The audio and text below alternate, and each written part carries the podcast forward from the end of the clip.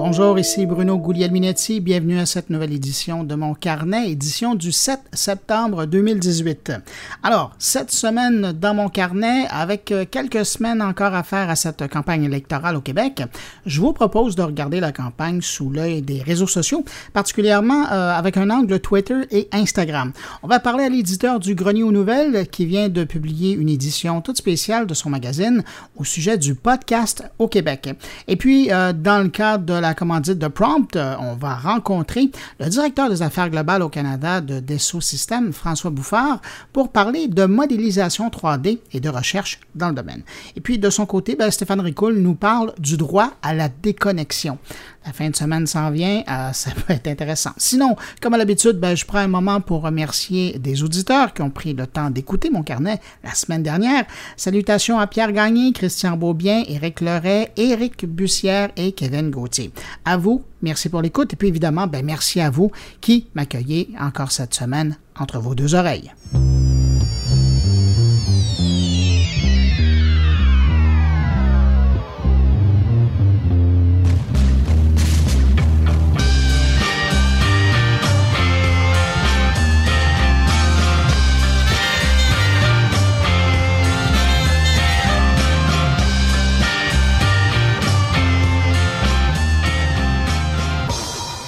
Pour commencer ce retour sur l'actualité numérique de la semaine, un mot sur la comparution de Facebook et Twitter devant le Sénat américain cette semaine. On peut retenir euh, une chose, Facebook et Twitter reconnaissent avoir tardé à lutter contre la désinformation. Et dans les faits, ben, à la fin de la comparution des cadres des deux géants, il était clair du côté de Facebook que le réseau avait pris trop de temps pour réagir et lutter concrètement contre les campagnes de désinformation organisées. Et puis du côté de Twitter, on n'était pas préparé, mais du tout, euh, pour faire face aux manipulations qui ont affecté les réseaux sociaux. Euh, lors de ces audiences, on a appris des choses intéressantes au sujet de Twitter, euh, une entreprise beaucoup plus discrète que Facebook, si ça peut exister, notamment que Twitter livre une véritable guerre aux robots Twitter. chaque jour, Twitter empêcherait la connexion de quelques 500 000 robots. Des robots qui génèrent des tweets, dans certains cas de façon légitime, genre qui vont retweeter des publications qui concernent un sujet en particulier. Je pense à un compte robot auquel je suis abonné et qui tweet allègrement en reprenant des publications qui traitent de réalité augmentée, par exemple. Mais de l'autre côté, et c'est ce type de robot Twitter que le réseau combat, ben ce sont ces robots qui tweetent des messages pour polluer des discussions arnaquer ou faire carrément de la désinformation.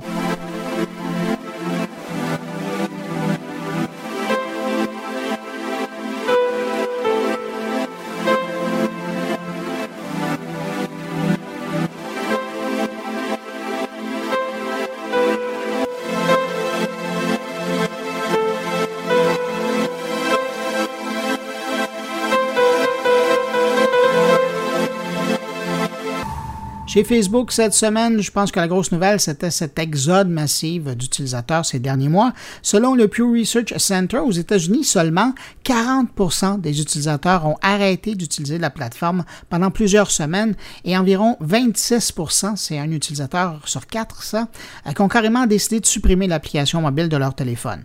Et de ceux qui sont restés pour utiliser la plateforme, 54% donc une personne sur deux, euh, a modifié leurs paramètres de confidentialité. Avec ces données-là, on commence vraiment à avoir une mesure de l'impact de l'affaire Cambridge Analytica sur Facebook.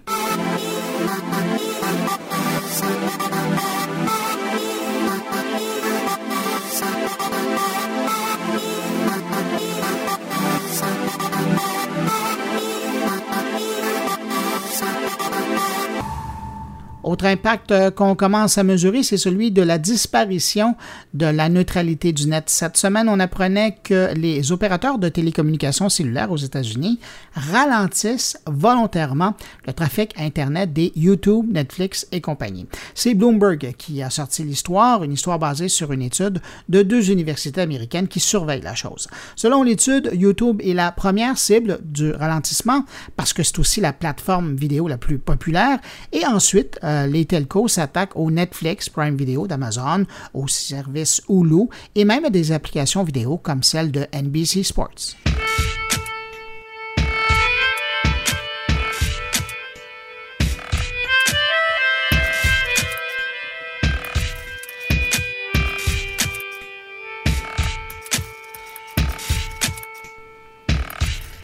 Avis aux parents de jeunes utilisateurs d'Instagram ou de toute personne qui euh, est concernée par l'encadrement des jeunes dans l'utilisation d'Instagram, la filiale de Facebook propose désormais un guide dédié aux parents pour les aider à mieux aider les enfants à bien utiliser le réseau social.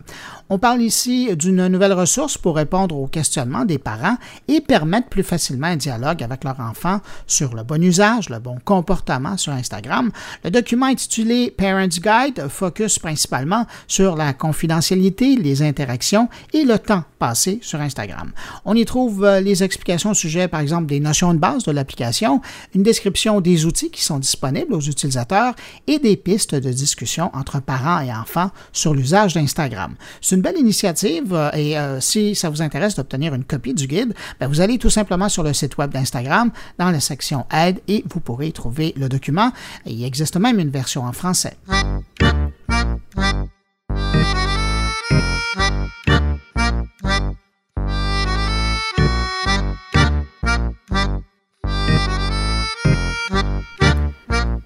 Allons cette fois du côté de Google qui célébrait cette semaine 20 ans d'existence. Bonne fête Google. Il semblerait que les gens derrière la boutique de Google Play travailleraient à la mise en place d'un programme de fidélisation ou de fidélité qui permettrait d'encourager les utilisateurs à se tourner vers des jeux et des applications payante. Question de mousser les ventes, évidemment. On sait ça pas parce que Google l'a annoncé, non, c'est plutôt parce que des yeux curieux ont découvert des traces de la chose dans le code source du Google Play Store. Soyons patients maintenant, ça devrait être annoncé maintenant que c'est dans l'air.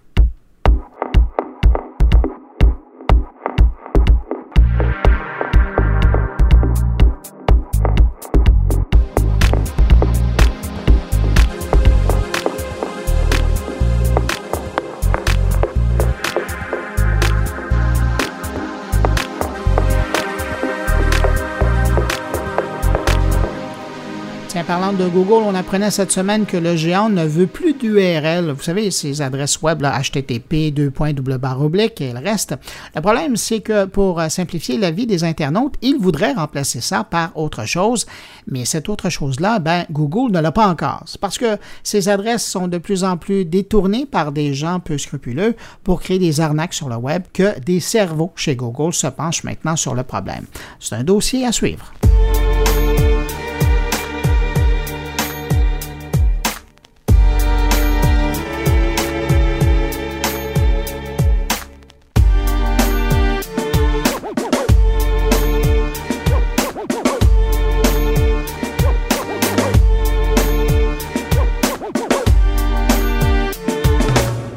Semaine, on apprenait de la bouche de Sony que la console de jeu PlayStation 2, oui, celle qui a vu le jour au début des années 2000, ben, elle venait de terminer sa vie. Ça fait plus de 18 ans que Sony proposait des services de réparation pour la console de jeu au Japon. Mais là, c'est fini. Euh, pour la petite histoire, Sony a fabriqué la PS2 jusqu'en 2012. Ça, c'est presque six ans après la sortie de la PlayStation 3. Mais il y avait toujours un marché. La communauté de la PS2 était très active, puis les jeux étaient encore sur le marché. Sony aurait vendu plus de 150 millions de consoles PlayStation 2.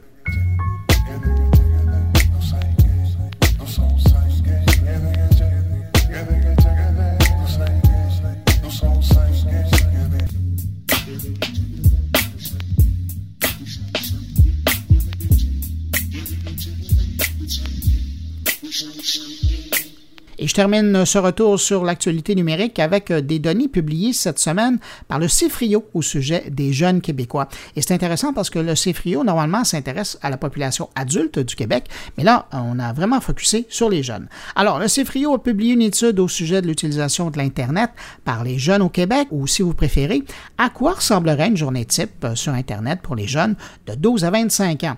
Euh, toute tranche d'âge confondue, les médias sociaux et le visionnement de vidéos accaparent une bonne partie de leur temps, et ça, euh, peu importe que ce soit la semaine ou la fin de semaine. Sans surprise, 80% des répondants entre 16 et 25 ans disent fréquenter les réseaux sociaux la semaine, pendant que 83% des 12-15 ans disent regarder des vidéos sur le web en semaine. Chez les 16-18, le clavardage sur des applications comme euh, Messenger, par exemple, garde la cote avec 67% des répondants qui disent y échanger en semaine, alors que 65% utilisent simplement le bon vieux texto. Et côté divertissement, la moitié des répondants âgés entre 19 et 25 ans disent regarder des films ou des téléséries en ligne. Respectivement, on parle de 48% pour des films et 53% pour des téléséries en ligne. Mais bon, rassurez-vous, chers parents, les jeunes ne font pas que s'amuser sur Internet. Le CFRIO nous confirme qu'en semaine, ils sont également à la recherche d'informations pour leur travail ou leur étude. Chez les 12-15 ans, on parle de 38% qui disent naviguer euh, dans ce but. Euh, chez les 16-18 ans, on passe à 50% Et puis finalement, dans le groupe des 19-25 ans, c'est 53% des répondants qui disent naviguer en semaine pour trouver des informations pour leur étude ou leur travail. Et le rapport du CFRIO termine sur une note d'espoir pour l'avenir du courriel, et je les cite, Quant au courriel, ils sont devenus de plus en plus prisés au fur et à mesure que l'âge avançait. En semaine, 19% des jeunes de 12 à 15 ans ont écrit ou ont consulté un courriel, comparativement à 38% des 16-18 ans, et ça monte à 61% lorsqu'on a entre 19 et 25 ans.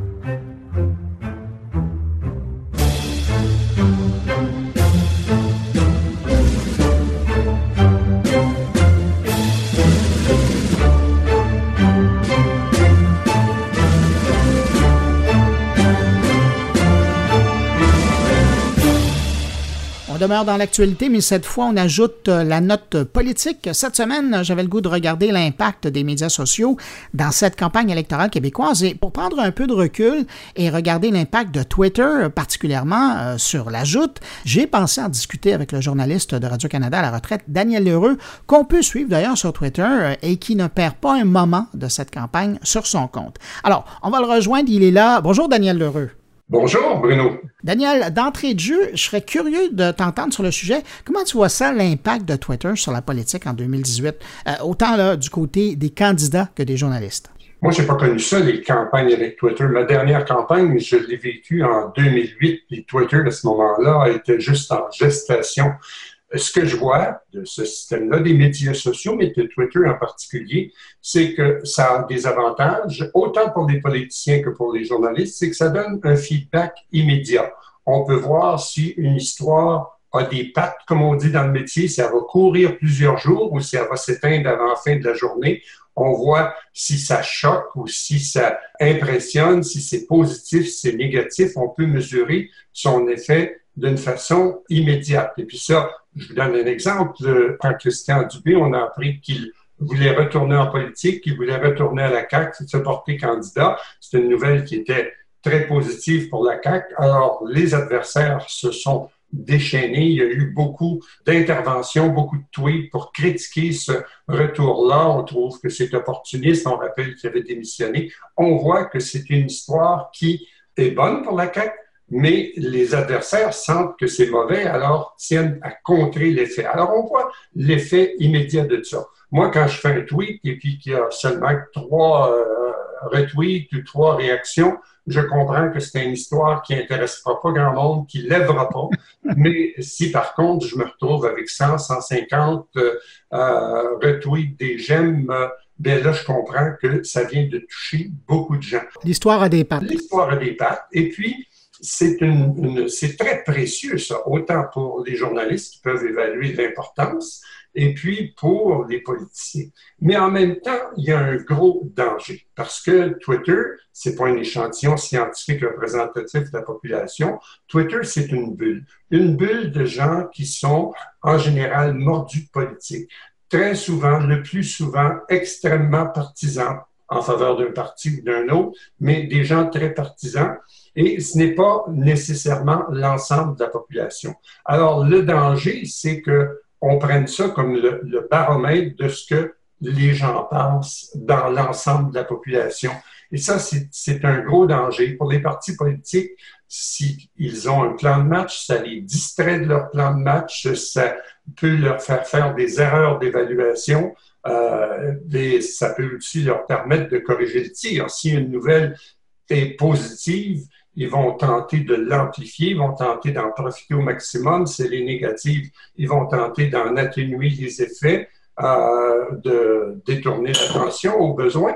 Mais euh, c'est l'effet, il y, y, a, un bon côté, mais le mauvais côté, c'est de donner trop d'importance. Et je pense que autant les politiciens que les journalistes accordent beaucoup trop d'importance aux réactions sur Twitter. C'est, je suis pas certain de ce que j'affirme là, mais c'est l'impression que j'ai qu'on accorde trop d'importance à ce qui se dit là. Oui, ben, euh, effectivement, c'est la perception qu'on a. Mais tu as mentionné quelque chose d'intéressant. La dernière campagne où tu étais sur le terrain pour la suivre, 2008. 2008, là, les réseaux sociaux n'étaient pas aussi importants, mais on avait déjà vu l'impact que BlackBerry, avec ses pins, avait dans une campagne électorale. Exactement. J'avais un BlackBerry à cette époque-là, puis euh, on, on, échangeait l'information beaucoup plus vite avec, mais c'est une information qui s'échangeait principalement entre journalistes et acteurs politiques, entre journalistes eux-mêmes, entre acteurs politiques. Donc, la communication déjà était, on, arrivait dans le village global, là où les interactions étaient se démultiplier. Et puis, ces interactions-là, qui étaient beaucoup plus nombreuses, évidemment, ça avait un effet. Mais là, avec euh, des phénomènes comme Twitter et Facebook, quoique je pense que Twitter est plus politique que Facebook. Il y a plus de partisans politiques sur Twitter. Facebook, euh, c'est des sujets plus variés que peut l'être Twitter. Mais quand même, ça, euh, les deux ont certainement une influence. Une influence qu'on n'est pas encore arrivé, je pense, à mesurer comme il faut. Il faut toujours se rappeler le microcosme, les, les gens qui, c'est limité, les gens qui sont euh, dans son vie dans une espèce d'aquarium, dans les journalistes, les politiciens, et on regarde notre fil Twitter, puis on dit, et ça, ça marche fort. Et puis, euh, vous arrivez dans une réunion de famille, vous avez-vous entendu parler de ça? Ah, non, je ne savais pas, je savais pas Et parmi les effets néfastes de Twitter et des médias sociaux, moi, ce que je constate, c'est qu'il n'y a pas eu simplement un déplacement de la publicité vers Google, Facebook et Twitter, il y a eu un déplacement des, euh, de l'intérêt des gens. Les gens, j'ai l'impression, lisent beaucoup moins que les médias classiques et s'en remettent à Twitter, à Facebook pour s'informer, ce qui n'est pas nécessairement une bonne chose. Parce que moi, ce que je remarque, c'est que quand je trouve un article d'information, une chronique, un éditorial particulièrement intéressant, d'un côté, d'une tendance ou d'une autre, et que je le signale à mes abonnés, ben, j'ai relativement peu de réactions. Mais quand j'émets une opinion, par exemple, ou euh, quand je signale un, article qui est euh, un éditorial qui est très orienté, puis je le résume en, 100, en 140 ou en 100, 210 caractères, euh, là, les réactions sont nombreuses. Alors, on recherche beaucoup plus des opinions que de l'information. On lit moins qu'avant des articles de fond. Et ça, c'est pas nécessairement une bonne nouvelle. C'est pas une, bonne nouvelle pour l'information traditionnelle. Bien, justement, parlons-en de l'information et je terminerai avec ça. As-tu l'impression que les journalistes, avec cette contrainte ou cet avantage, ça dépend de quel côté on le regarde, est-ce que c'est plus périlleux pour eux aujourd'hui de travailler dans un univers où il y a les réseaux sociaux et il y a toute cette communication-là parallèle aux communications officielles ou traditionnelles qui existaient auparavant? Je pense qu'on pourrait plus s'en passer. À partir du moment où c'est là, on peut plus s'en passer. On vivait autrefois sans téléphone cellulaire et puis on vivait très bien. Euh, on vivait sans GPS pour euh, se guider dans les routes.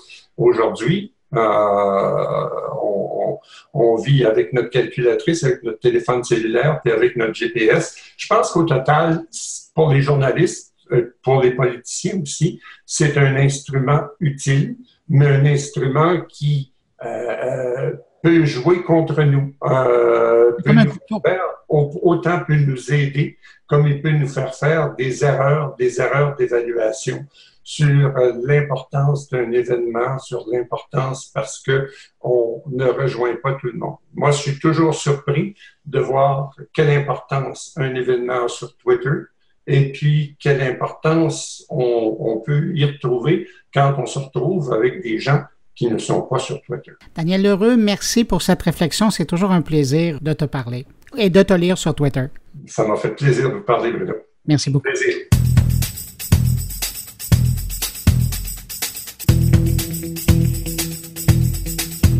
On reste toujours dans la campagne électorale et le numérique et cette fois, on se tourne vers Instagram. Instagram qui, euh, cette année, est venu s'ajouter au Facebook et au Twitter pour ce qui est de la présence des candidats en ligne.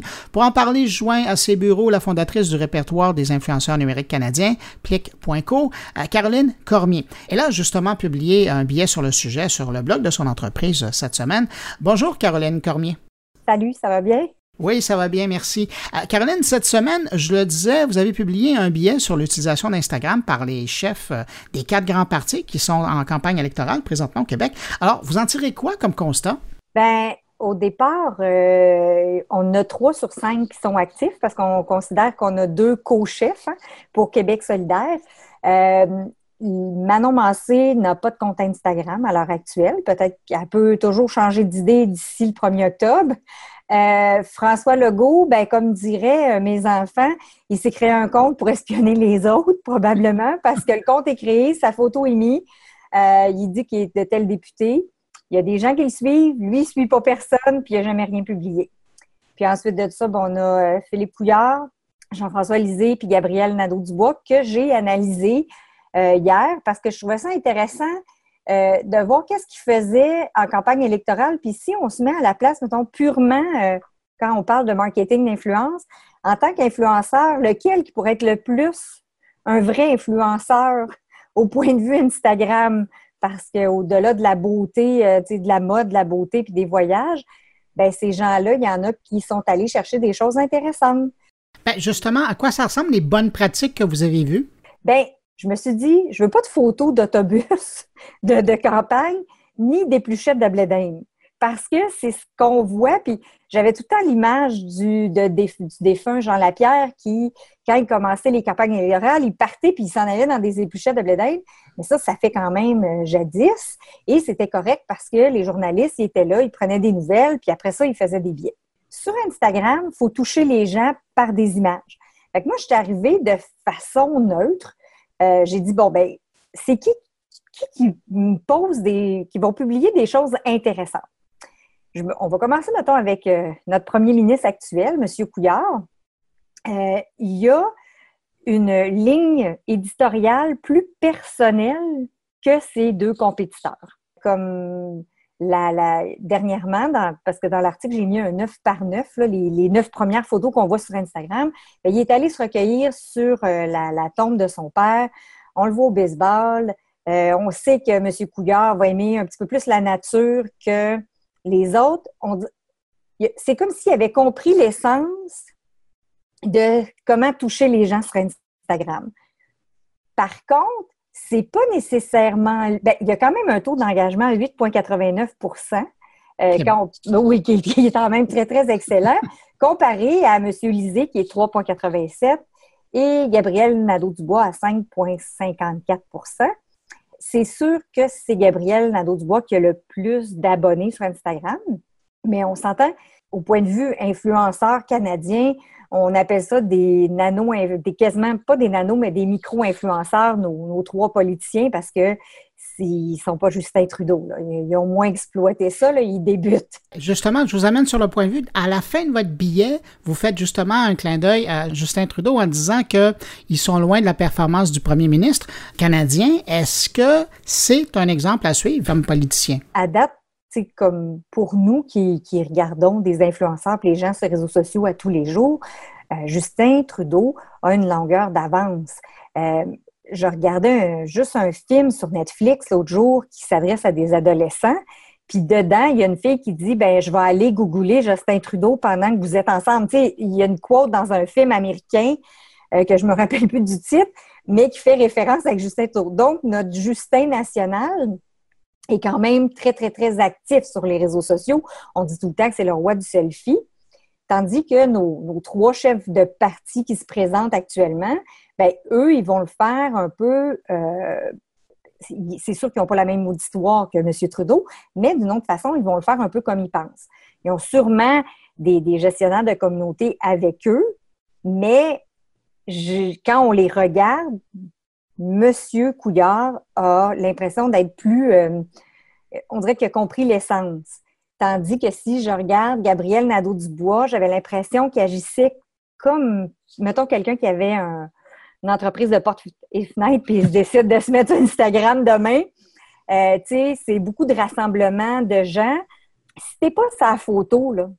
Mais êtes-vous surpris de cette performance de Gabriel Nadeau-Dubois? Parce qu'il est quand même de la génération des gens qui utilisent Instagram. Oui, ben c'est ça qui m'a surpris quand j'ai regardé, parce que ben même s'il y a quand même de l'engagement, puis qu'il arrive en deuxième position, il y a le plus d'abonnés, mais si on regarde au point de vue de ses photos, sa ligne éditoriale, ben on voit que il, fonctionne dans dire ben moi je vais publier quelque chose pour publier, puis après ça ben let's go on, fait avec. J'avais mis dans l'article qu'il a mis un tableau. Je sais qu'il aime ça faire des tableaux, mais il peut les garder pour en vidéo ou pour Infoman. Je me disais ça que c'était plus intéressant pour ça. Tandis que M. Lisée, lui, à la différence, ses photos sont belles et je trouvais qu'il était un petit peu euh, quand même surexposé la couleur, mais ça, c'est personnel. Mais euh, lui, avait des. Il essayait d'être un petit peu plus euh, humoriste dans, ce qu'il faisait, essayer d'avoir un petit peu plus de punch à saveur politique. Gabriel Nadeau-Dubois aussi, tandis que M. Couillard, il était plus personnel. Prenons-le du côté d'Instagram. Selon vous, qui fait le mieux parmi les trois? Ah ben à date, c'est M. Couillard. M. Couillard va aller chercher les gens ces, photos sont beaucoup plus de nature, un peu plus. Les, photos sont vraies. Euh, c'est sûr que M. Lisée, ses photos sont excellentes. Euh, on voit que le photographe, il travaille bien, etc.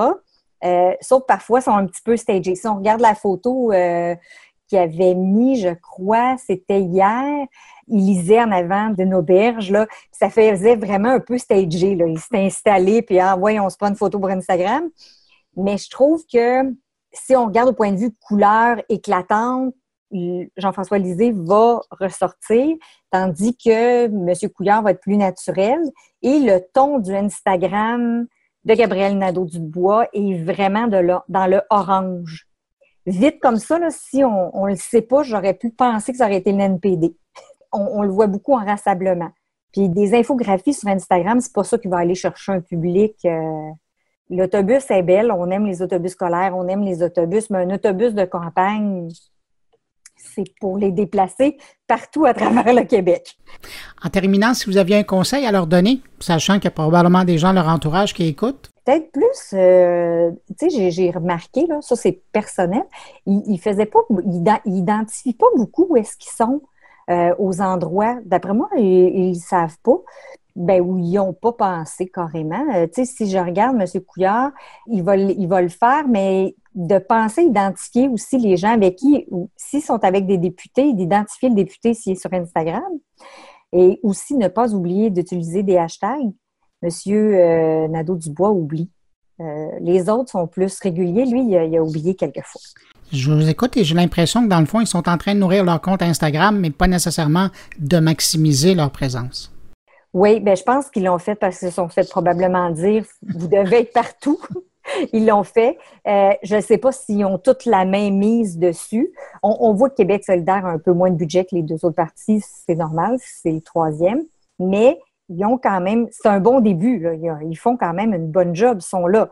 Je trouve que ça aurait été le fun que M. Legault et Manon Massé le soient aussi, mais ça, c'est personnel à chacun. Ah, il reste encore quelques semaines à la campagne. Caroline Cormier, fondatrice du répertoire des influenceurs numériques euh, canadiens Plico, merci pour euh, ce billet et votre participation à mon carnet. Bien, merci beaucoup, ça m'a fait plaisir. Au revoir. Au revoir.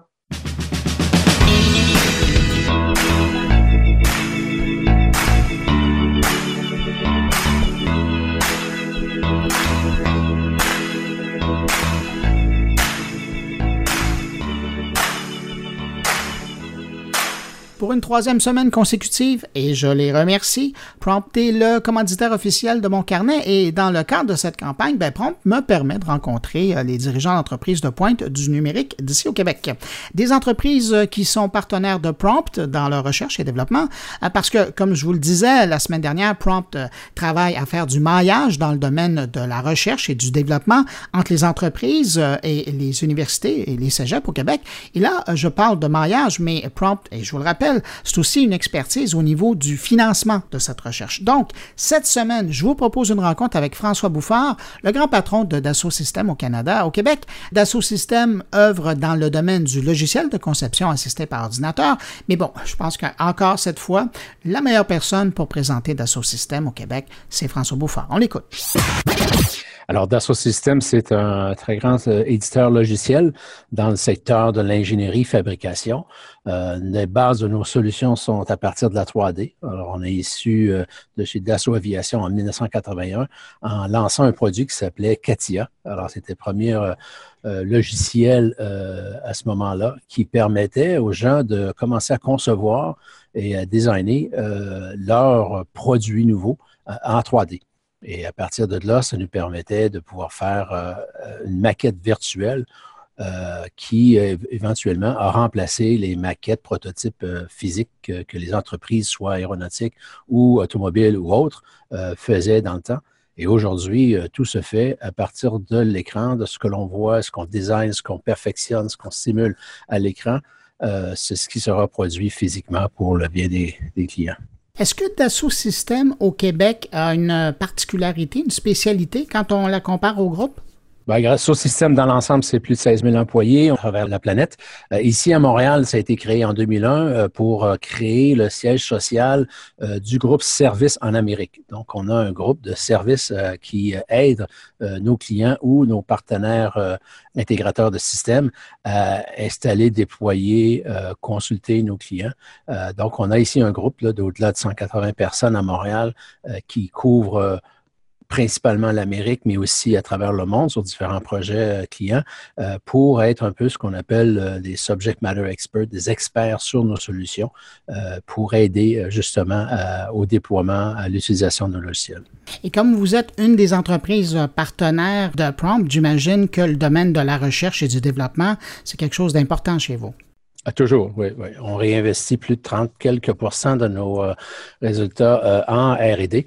Euh, pour nous, à chaque année, il faut être en avant de, ce que nos clients nous demandent de faire. Donc, l'évolution de nos logiciels se fait à raison de deux releases par année et puis aussi, ben, c'est ça, de, de, toujours être à la fine pointe de ce que la technologie nous offre. Aujourd'hui, on parle de cloud, on parle d'environnement computational design, de façon nouvelle de faire du design. Alors, euh, tout ça, pour nous, c'est super important que la RD euh, supporte vraiment le, futur de notre entreprise. Qu'est-ce qui est important dans le domaine de la recherche et du développement autour de la 3D? Est-ce que c'est de peaufiner ce qu'on peut faire avec les machines existantes ou est-ce que c'est de développer de nouvelles approches, de nouvelles technologies? Ben, c'est à la fois ce que vous dites, c'est un peu à la fois les deux. Euh, aujourd'hui, euh, les ordinateurs ou euh, le, le, computational capacité est beaucoup plus grande. Les capacités d'informatique sont beaucoup plus grandes aujourd'hui. Donc, c'est de bénéficier de ces nouveaux puissances informatiques qui nous est données par les fournisseurs d'équipements. mais aussi, c'est de voir de nouvelles façons de faire les choses. On voit qu'il y a de l'intelligence artificielle, on voit qu'il y y a beaucoup de, de, de, big data et tout cela. Donc, ce sera aussi euh, et ça s'en vient, là, euh, de nouvelles façons de faire du design euh, dans les années à venir très proches le fait que vous soyez situé pour l'Amérique du Nord à Montréal et le fait que parallèlement, il y a un énorme buzz et savoir-faire qui est en train de, s'installer et qui est même maintenant en place là, autour de l'intelligence artificielle que vous mentionniez, est-ce que ça, c'est quelque chose qui est un plus pour vous? Définitivement. Et c'est d'ailleurs moi, pour, ma part à moi, une mission personnelle que je me suis fixée, euh, étant québécois canadien, euh, d'avoir davantage euh, d'activités de, recherche et développement de Dassault ici même, à Montréal ou au Canada. Si je vous parle aujourd'hui, évidemment, c'est dans le cadre de la campagne de Prompt, mais ce que j'ai découvert, par exemple, en faisant la recherche sur le site de Prompt, c'est que vous êtes le président du conseil d'administration de Prompt. Qu'est-ce que ça signifie Prompt pour vous? Prompt, c'est vraiment euh, une association, un groupe de, de, industriels, chercheurs universitaires euh, qui euh, veulent promouvoir davantage la recherche, les compétences québécoises au niveau de la recherche. Et avec la, venue maintenant de notre nouveau directeur général, on a une énergie vraiment fantastique qui se, qui se transmet à travers tout l'écosystème du domaine du TI au Québec. Parce que euh, de par votre travail puis votre position, ben, vous avez une bonne vue sur ce qui se fait en Amérique du Nord et, même ailleurs dans le monde. Est-ce qu'au niveau de la recherche universitaire et même collégiale euh, dans votre domaine, il y a quelque chose qui, qui, est particulier au Québec si vous regardez à, ce qui se fait ailleurs? Oui, effectivement, ici au Québec, on a vraiment les super appuis des gouvernements, principalement du gouvernement provincial, ce qui devient presque une, exclusivité là, ou en fait un, démarquage frappant sur le marché nord-américain puis même mondial euh, de, des, non seulement subventions, mais des supports euh, gouvernementaux qu'on obtient ici au Québec. Euh, ça, c'est vraiment très bien. il y en a quelques-uns à, quelques endroits au Canada et un peu aussi aux États-Unis, il y en a, mais pas aussi de l'ampleur qu'on peut obtenir ici au Québec.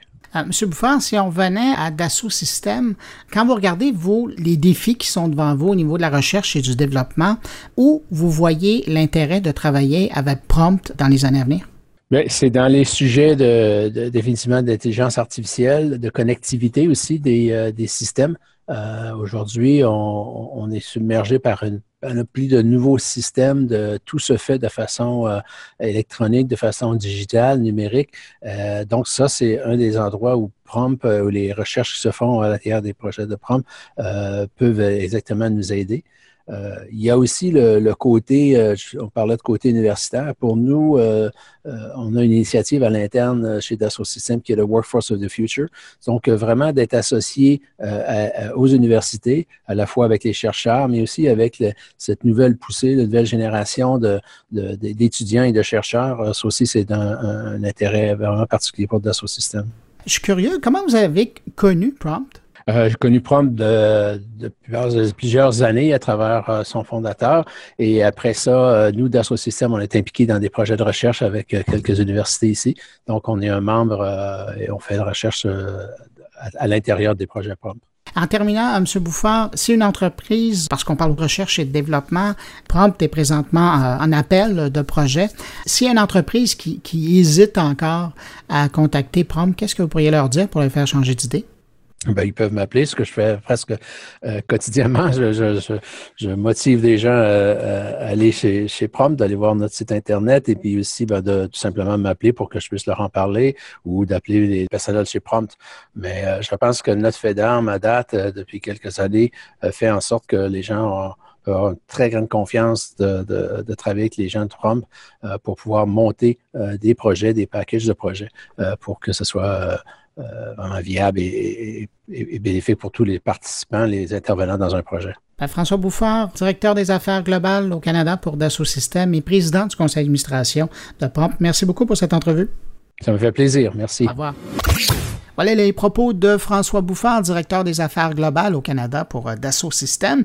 Et comme vous l'avez entendu, ben, partenaire de Prompt, mais aussi, sur un plan plus personnel, président du conseil d'administration de Prompt. Euh, et, parlant de Prompt, je vous rappelle que le consortium est toujours à la recherche de projets pour le programme de financement de l'innovation en transport intelligent et durable. Alors, si ça vous intéresse, je vous donne l'adresse web si vous désirez avoir de l'info ou euh, les contacter directement. Prompt inov.com. P-R-O-M-T-I-N-N-O-V.com. C'est tout en un mot. Et si vous n'avez pas eu le temps de prendre ça en note, juste au cas, ben, vous trouverez évidemment un lien vers le site de Prompt à partir de la page de moncarnet.com.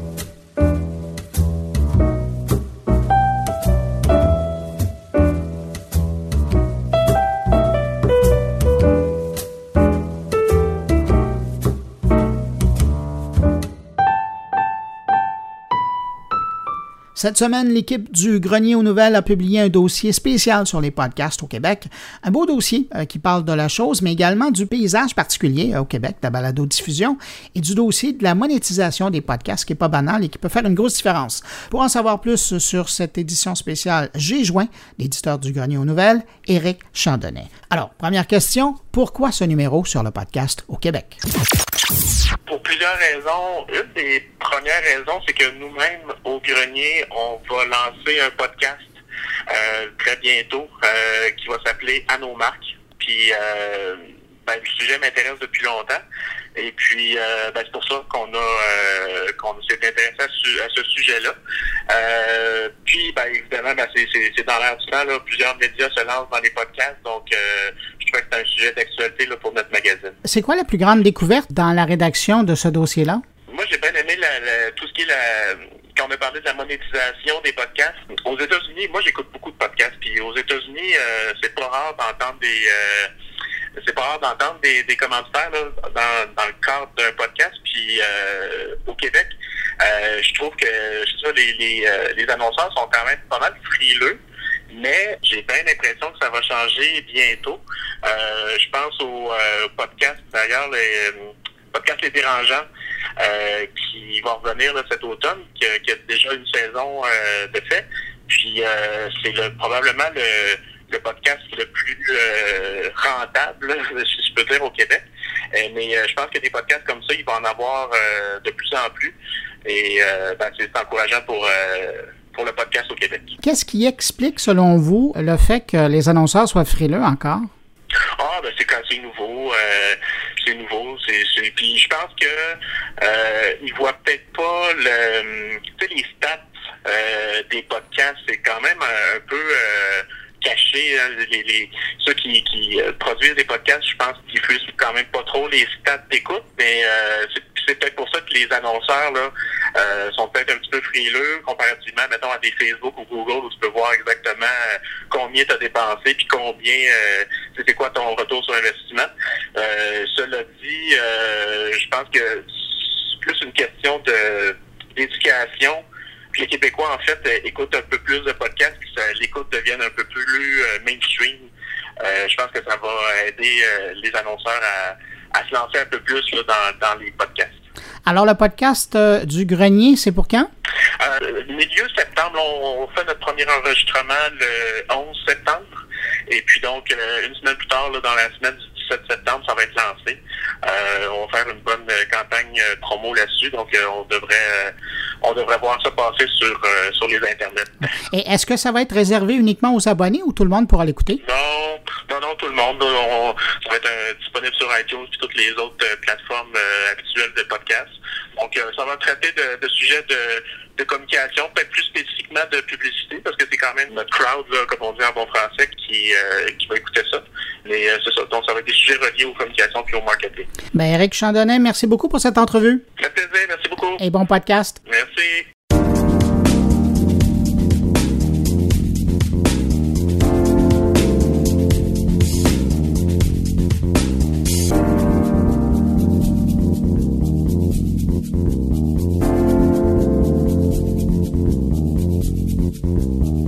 Est presque arrivé à la fin de mon carnet et c'est donc le temps de céder la parole à Stéphane Ricoul. Cette semaine, Stéphane s'intéresse au droit à la déconnexion. Écoutez bien, il y a de quoi réfléchir.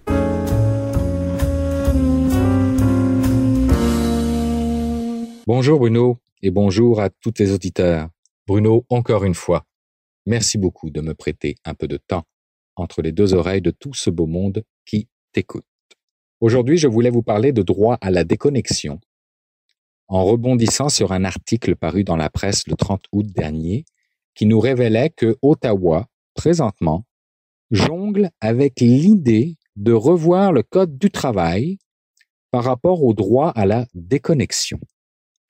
À la base, un rapport fait pour les employés fédéraux comme quoi ceux-ci feraient des heures supplémentaires non rémunérées et les pousserait ou les mettrait beaucoup plus à risque d'un épuisement professionnels potentiels. C'est vrai pour les employés fédéraux, mais je pense que c'est vrai aussi pour la population active de façon générale. C'est un dossier très complexe à appréhender parce qu'il faut que employeurs et syndicats et employés s'entendent. Et c'est un dossier que la France, elle, a vécu il y a quelque temps pour aboutir en 2016 à une loi autorisant les travailleurs de désactiver leur appareil électronique en dehors des heures de travail. Donc, ça se peut. On peut modifier le code du travail pour lui faire refléter une réalité d'aujourd'hui, une réalité numérique. Il existe des solutions technologiques pour ça. Je, pense par exemple à une solution en particulier que BlackBerry avait lancée il y a quelques années qui nous permettait sur le téléphone de faire la distinction entre les applications reliées au monde professionnel versus les applications reliées au monde personnel et de faire en sorte que le vendredi 18h, par exemple, toute notification provenant du monde professionnel était bloquée pour ne laisser passer que celle provenant du monde personnel. Mais au-delà des technologies, il y a tout un concept qui est en train de se développer aujourd'hui qui s'appelle le slow economy, euh, qui s'attaque à l'hyperconnectivité. Vous savez, le truc qui vous pousse à regarder votre cellulaire 26 fois par jour, puis c'est pas un chiffre au hasard, c'est la réalité, c'est 26 fois par jour. Et puis, dans le cas des plus jeunes, d'ailleurs, selon Deloitte, c'est 50 fois par jour qu'ils regardent leur cellulaire. Donc, cette slow economy a plusieurs dérivés, on va les appeler comme ça. Par exemple, je vais vous en donner quelques-uns, la low tech, qui est produire des technologies qui sont moins gourmandes, qui sont plus simples, moins coûteuses, qui peuvent être fabriquées avec des processus et des ressources locales. Vous avez aussi comme dérivé le slow management, qui est finalement de laisser le temps au travail d'être bien fait, d'écouter, de dialoguer, euh, d'éviter la gestion de l'hyperproductivité, justement. Il y a, il y a des euh, postes qui commencent à s'ouvrir, puis j'ai hâte que ça arrive au Québec, des postes de Chief Happiness Officer. C'est vraiment intéressant. Dans les autres dérivés, vous avez le slow made qui oppose la fameuse obsolescence programmée qui a fait les manchettes il n'y a pas si longtemps à une pérennité programmée. Vous avez, vous avez pardon, le slow money qui a comme vocation d'aider les petits producteurs locaux et de financer leur développement quand les banques ben, font défaut. Il y a un film euh, qui est sorti qui s'appelle Time Out, qui a été fait par Andrew Nicole, euh, qui, est, qui est intéressant à regarder parce que dans ce film-là, l'unité monétaire mondiale est devenue le temps. L'être humain ne peut plus vieillir à partir de 25 ans, mais il a un compteur qui est intégré dans son bras qui lui crédite du temps en fonction de sa consommation. Et s'il tombe à zéro, ben, l'être humain meurt. On s'entend que ce n'est pas une solution viable à adopter, mais ça permet quand même d'alimenter notre réflexion. Et avant de vous laisser, euh, vous laisser méditer sur ce sujet-là, je vais vous donner deux statistiques qui me semblent assez éloquentes. La première, c'est une statistique qui a été faite auprès de la population des États-Unis et de l'Europe, qui démontre que dans cette population-là, 38% des gens souffrent de ce qu'on appelle le trouble de la dépendance à Internet. La deuxième stats, c'est la capacité de concentration de l'homme. Dans les dix dernières années, elle est passée de 12 secondes à 8 secondes.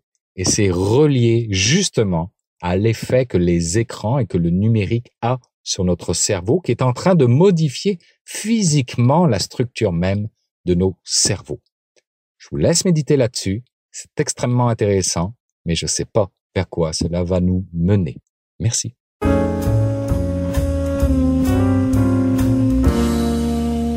Je vous l'avais dit, hein, il y avait matière à réflexion. Merci Stéphane Ricoul pour ce billet. Et euh, c'est avec euh, son billet que cette édition de mon carnet se termine encore cette semaine. J'espère que vous avez apprécié.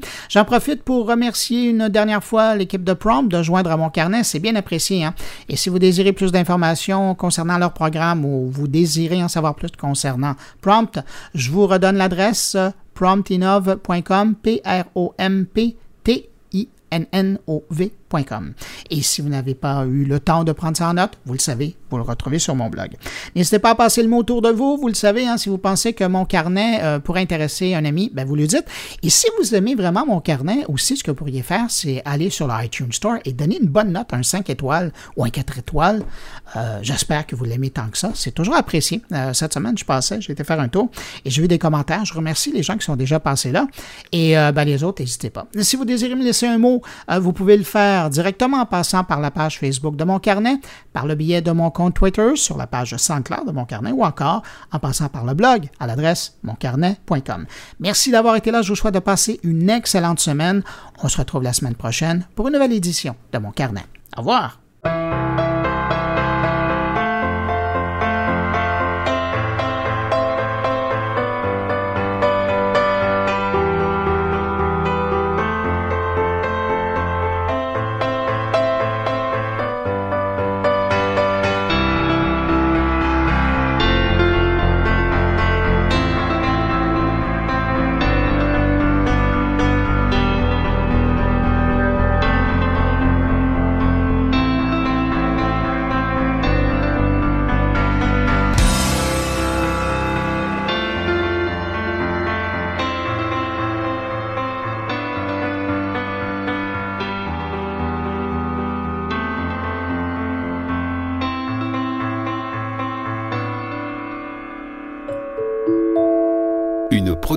goulielminetti.com